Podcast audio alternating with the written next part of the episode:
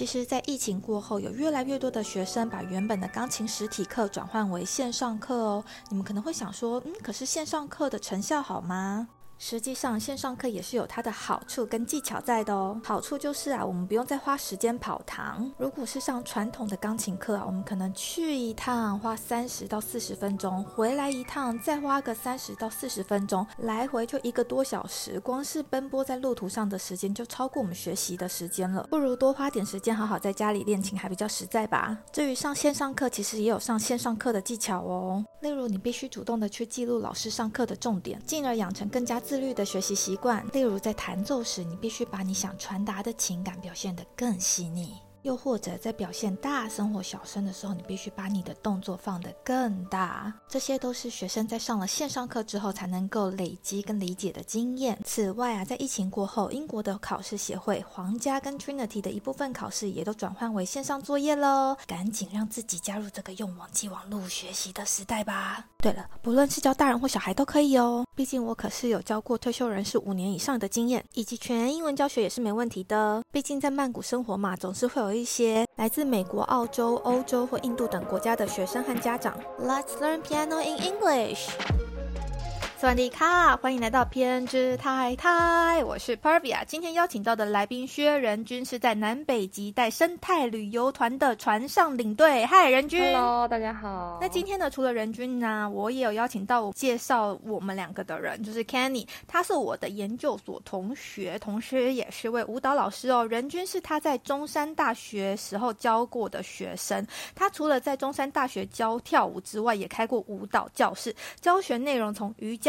有氧到街舞，还有爵士舞都有哦。不止教学内容包罗万象，连教学年龄层从三岁到七十岁都有，真的是包山包海包天下。嗨，我们欢迎 Kenny。嗨，大家好，我是 Kenny。其实哈，我在台湾的时候，曾经跟任君面对面录音过一次，可是我当时的档案没有格式化，就等于我其实我们俩当天做了白宫，我觉得非常拍 C 啊。我今天听说任君回台湾了，我就立马把他抓来，再来问个清楚。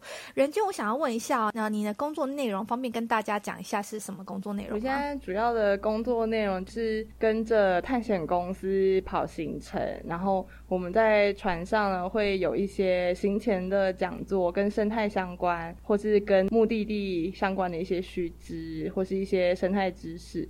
然后到了之后呢，我们会带大家下去看动物啊，或是看风景。看的方式有几种，一种是可能登陆，然后爬山，或是坐小的充气艇。大部分人。会选择哪一种方式？通常我们就是排这个地点适合什么，然后他们也没得选。我以为讲起来好像是有得选，所以就是没得选，但是有这三种这样，那看你的运气。他们就是可以选说要去不去。例如说，我们今天来到这个地方是企鹅的栖息地，那我们就会希望是坐着小艇，然后去登陆，然后看企鹅。通常会提供啊不同的时间去安排不同的活动。例如说，今天的时间很充足啊，我们可能就会花一个小小。时一个小时半在陆地上。观察企鹅，然后再花另外一个小时去做充气艇巡游，这样这样就变成两个都可以达成。但如果你身体状况不好，例如说我今天玩的太累了，然后不想要参加，那你也可以选择在船上休息。哎，那有可能就是因为你在那边待了蛮长的时间，你有看过企鹅生蛋的画面吗？我是没有看过它正在把蛋挤出来的那个过程啦。嗯，但是我看到在那个蛋的制成就交配的时候是有看过。哦，居然看得到企鹅交配？对啊，那它交配的时候是什么？两个人叠在一起吗？因为他们两个都肚子胖胖的，要怎么叠啊？跟那个大部分动物一样啊，那个走背后式。哦，诶，人类有走人类掉了，人类背后式应该是熟悉之后才会哦，没有自己个人浅见，好不好？太太这一集又要十八，没关系。企鹅蛮企鹅蛮可爱，就是大部分的鸟类它是没有往外突出的生殖器，就是跟哺乳动物不太一样。所以它们通常的交配，我们说是交尾，就是要把尾巴对着尾巴，然后它们的泄殖孔是一起的，就是它们排泄孔呢也是受精的孔。那它们呢会公的站在母的背上，然后母的呢它会把尾巴举起来，然后公的会把尾巴盖下来，然后就会有点肛门对肛门这样 kiss 一下，然后就结束了，一秒，才一秒，好可怜哦，企鹅妈妈。没有动物都这样，柴山的猴子也是一秒，瞬间就解决了啊。什么？所所以他们对于性的需求没有这么的高，是不是？但前置作业蛮长的啦，蛮有趣的。就是不同企业他们有不同的求偶方式。举例来说，台湾人比较熟悉海参馆看到数量最多的绅士企鹅呢，他们公的求偶会先就是找一个石头，然后这就是要非常完美，然后他会去求婚，就跟人类拿钻石一样，你要找到一个完美钻石。然后他去跟母的求婚了，他愿意呢才会跟着他走。那在他那之前，他也要就是找石头啊，然后来堆成一个小巢。然后母的愿意之后呢，他们会继续两个人一起筑巢。那前置作业非常的长。然后有看过那种第一年开始交配的公企的，他还不知道什么状况，就跟人类找不到洞一样。然后母企也会指导他吗？说在这，在这。母企也不会指导他，但他会翻白眼。会不会就被 get out 掉了？就采用娜娜有看过很可爱，啊就是因为他们是要面向同一个方向，然后公的站在母的背上。但我看过一些就是很搞笑的刚成年的公企，他可能就站错方向啊，一直要踩母的头啊，然后或是踩背，然后踩不上去又滑下来啊，然后就搞很久什么的。好好笑！所以最后求婚有成功吗？那 求婚是在交配之前，所以求婚成功了才有办法交配。所以可以换伴侣吗？哇塞！所以他们是虔诚的基督徒哎，他们是就是先 要先求婚，然后之后才会有性行为。呃，不好说，就是那个婚外情啊、偷情的事件也那个常常发生，是是不是？是虔诚基督徒就不好说了，所以你真的有小三的事件？嗯，就是他们在记录企鹅的行为啊，有观察到一些蛮有趣的，因为大家可能会有听说企鹅是一夫一妻制，然后每年会回到同一个地方找到同一位伴侣，但其实不然，并不是说完全百分之一百，有些时候他们在跟前一年的伴侣相遇，然后也重新要重燃爱火，然后要产下下一代的时候，他们可能也会发现，哎，邻居。家好像比较不错，因为他们都住得很近嘛，所以他们就会看说，哎，那另外一间煮的巢怎么样啊？然后对方的老公 之类的，或是对方的老婆，所以常常也会发生，就是当其中一个回去觅食的时候，然后他们就会趁机偷情。哇，哎，所以他们的生活其实也很多彩多姿，哎，对，精彩。那会有发生过，就是正宫去赏小三巴掌吗？也有啊，有些时候是你可以看到，就是他，就是其实这你要观察很久，你才会知道到底谁是正宫。因为如果你只是去看那一个小时，你通常是不会看到这么多精彩的。对。然后我们同事有很多是嗯南极站的研究员，然后他们也会常常分享不同物种啊他们的行为，然后还有那个小三的精彩事迹。因为他们的手短短的，那如果赏巴掌要怎么赏？他们通常丢石头吗？他们通常就是这种鸟类，它们最厉害就是它的嘴巴很硬，所以它们通常就是会冲过去啊，然后把对方赶走，然后用嘴巴攻击，哦，就是啄死对方的意思。但通常也不会到要啄死这招，通常就是它冲过去的时候，另外一方就会撤退了。所以知道自己是小三的人，那个那只小三的企鹅就会自己撤退。其实小三你要看是什么什么角度诶，它蛮好玩，就是像人类小三就是单纯是一个欢愉的行为嘛。嗯，对。但是企鹅去当小三，或是去找小三，他要的是什么？什么？繁衍下一代。对他想要繁衍下一代，就例如说，假如说我今天是母的，嗯，然后我去跟别的公的交配，有可能他觉得这个公的长比较帅，哦，然后或者说他捕食回来，他找的食物比较多之类的，他就会想说，以资源的角度来讲，说，哎，这个人的基因比较好，那我下一代是不是就是有他的基因比较好，所以他就去跟别人交配。那如果公的呢，他可能希望就是越多播种机会越好嘛，所以他可能也只是去交配，然后就会回来，然后不一。定，其实也常有一些行为上的记录，就说他们如果在两边都下了蛋，他都觉得是自己的，那他到最后呢，会食物没有办法两边都喂嘛，因为他每次捕食回来可能就这么多，那他如果两边都喂的话，可能都喂不饱，小孩就会死掉。就会饿死，所以他到最后还是要抉择，就是出轨的那一方抉择。但其实这跟以人类角度来讲也是蛮近的，因为人类通常呢会有到处出轨，当然不是绝对了，但是就是有钱人他们出轨的比例就就比较高嘛，因为他们资源比较多啊。对啊，大家是在争资源，好像是这样子哦。但如果如果他身为是母亲的话，好像比较没有这个差别，因为就是但是他下，他一定知道是自己的嘛，那他也只要就是喂养自己的小孩，所以表示他们可能经济上有独立，就是双薪家庭是。必要的，我以为企鹅是公企鹅孵蛋，母企鹅觅食。不同种类的企鹅，它们有不同的行为。例如说，帝王企鹅的话，它们是爸爸孵蛋没有错，就是妈妈它产完卵之后呢，就会说：“哎、我先收工。”然后它就会回到海里去觅食，然后爸爸要负责整个孵蛋的时间。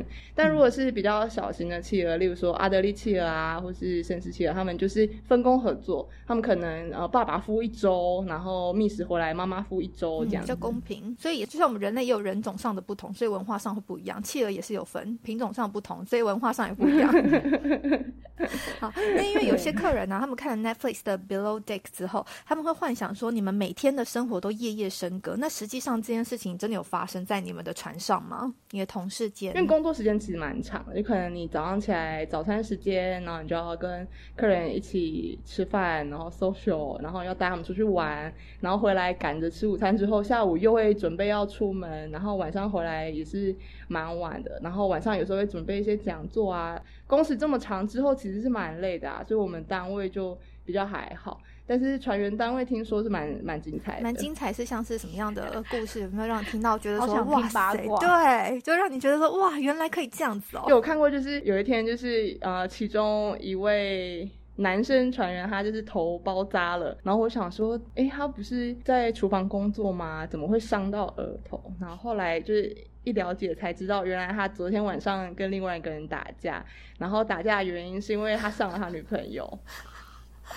上完之后被发现，立马被撞头。对，不是这，我觉得这个人不够聪明，因为船就这么大，人就这么多，逃也逃不了，一定会被抓到啊。没错。那你们的 crew 是男生比较多还是女生比较多？目前大部分遇到的总比例还是男生多一点，悬殊一点的话，可能七比三、六比四都有，就看那一次的组合。但是男生通常会多所以，女生可以挑诶、那你要在船上好好挑。我们就是我去年也遇到一个很有趣的状况，就是有一位是管理阶级的男船员，然后他跟嗯另外一个女生。在一起，但是后来因为大家的合约不一样嘛，就上上下下你会遇到不同的人，然后后来就有一个新的女生上来，然后就觉得哇，这女生就好正哦，超辣，然后就想要把她，但是她已经有固定跟另外一个一起，然后他后来就毫无留情面的就把那女生甩了，去追另外女生，然后后来让那两个女生就是在船上还闹不愉快，但后来他也没有追到新来那个女生，反正就是很抓马。所以他两头空诶、对他两头空，我觉得他不是很聪明。我觉得在船上要搞这件事的人都不是很聪明。但是如果时间久，你会发现还蛮多男生，通常是男生。他们就是在家里可能有老婆小孩，或是说他在陆地上有他固定的伴侣，但是他在船上还是会另外找一个。毕竟他们合约实在太长了，想一想也是合理的状态。也不能因为不想要评断他们合不合理啊，但是就是人之常情。对啊，因为时间那么长，就待在同一个范围里面，同一个空间里面，要不发生也很难吧？而且确实他们的工作内容是蛮枯燥，然后如果没有一个心灵寄托，是蛮难撑下去。我觉得我蛮幸运，我的合约都没有很长。他们的长是多长？一年。他们不同单位的合约不一样，像普遍他们房务单位啊、厨师，他们可能是一整季，就是五个月。嗯然后如果是像水手，他们可能会更久，是八九个月。哇，然后如果是船副，他们可能少一点，可能四个月、三个月，不一定，就看他们的职位是什么。但是想到他们如果是八九个月的，真的是无法想象。对啊，你八九个月都在船上诶、不是他们，就是我们全部合约内的日子是没有周末的，所以就是说他八九个月不断的都是工作日。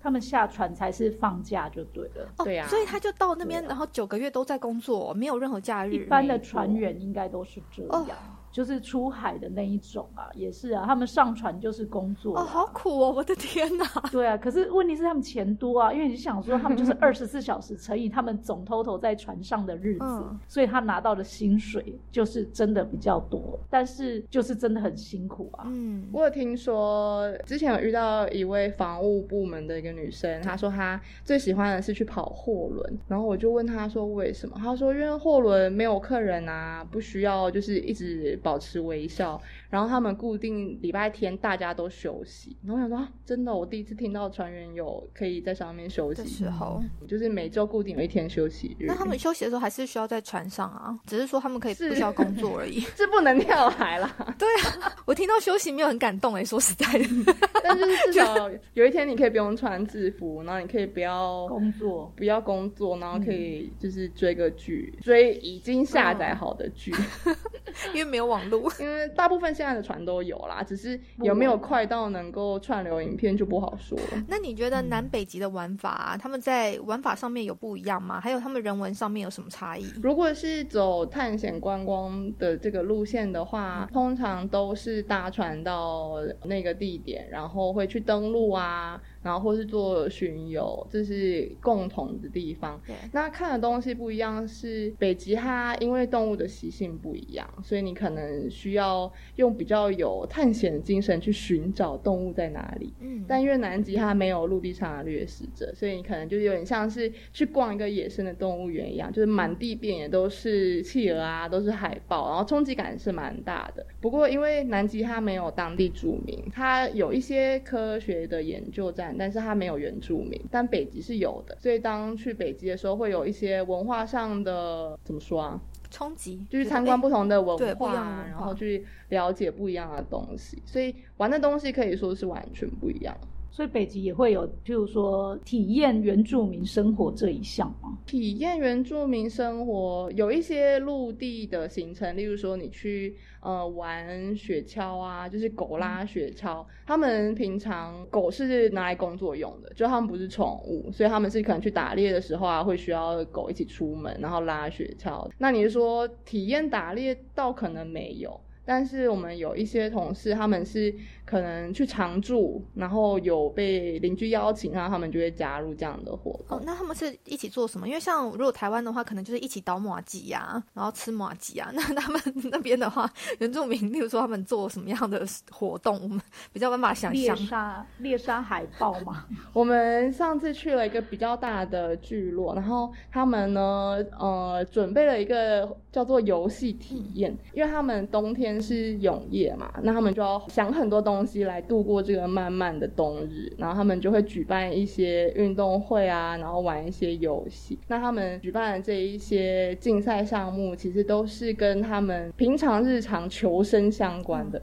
例如说，有一个很好玩啊，有一个是你是坐在地板上，然后用单脚蹬，然后你是有点像是下腰的那个姿势，但是把单脚往上踢，然后要看谁可以踢最高，这样就是你很难想象到底这要、干嘛。这跟求生有什但他么关呢、们就说有什么关系？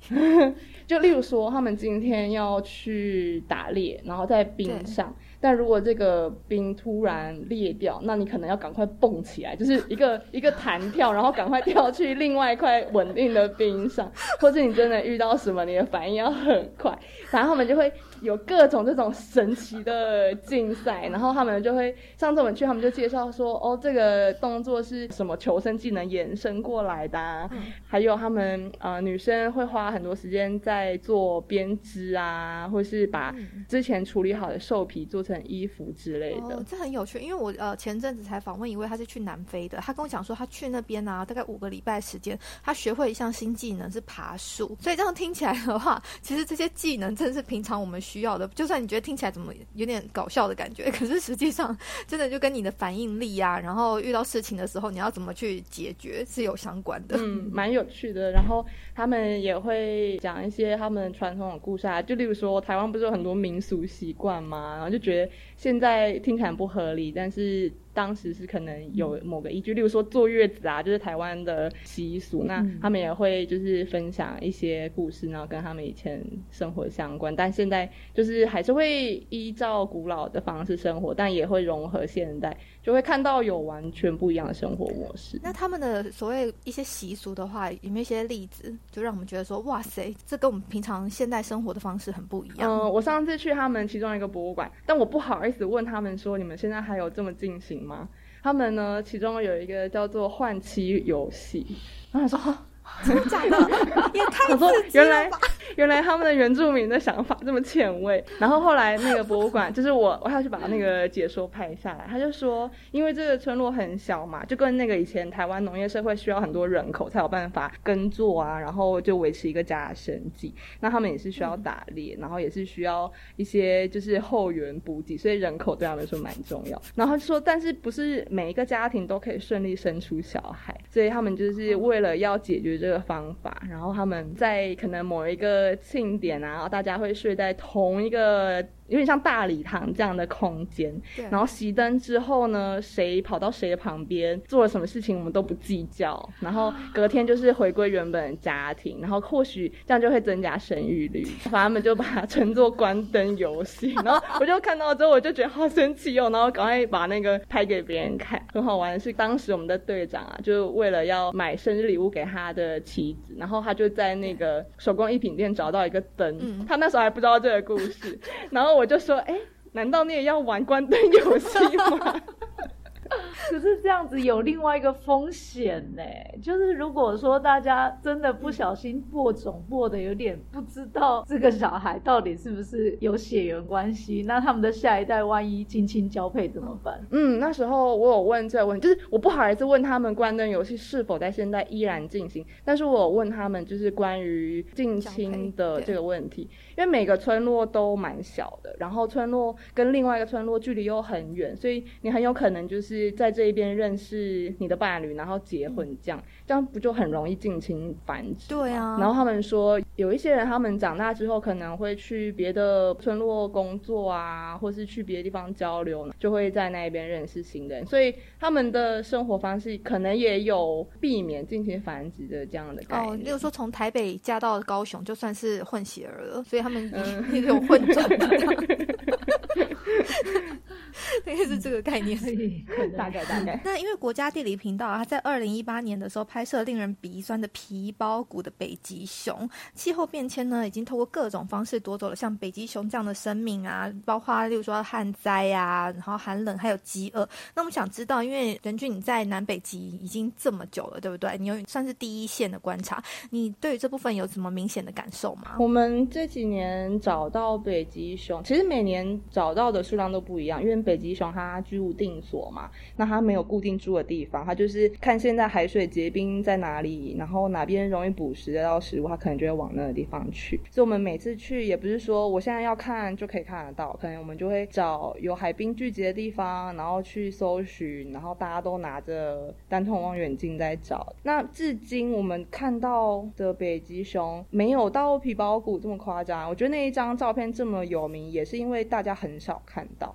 那你要说北极熊都很健康吗？或是北极熊数量都很多吗？其实就算科学家他们也很难说，就是因为他们的居住没有固定的地方，然后他们的采样调查也是用估算法。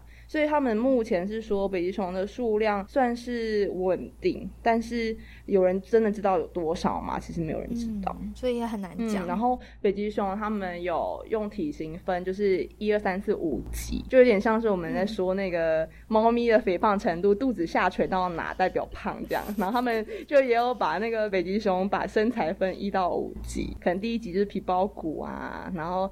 第二集是你有皮，但是看不到骨；第三集是就是一般般，然后第四集是可能屁股有点肥大，肚子有点下垂之类的。那在北极熊的世界，就是越胖越性感。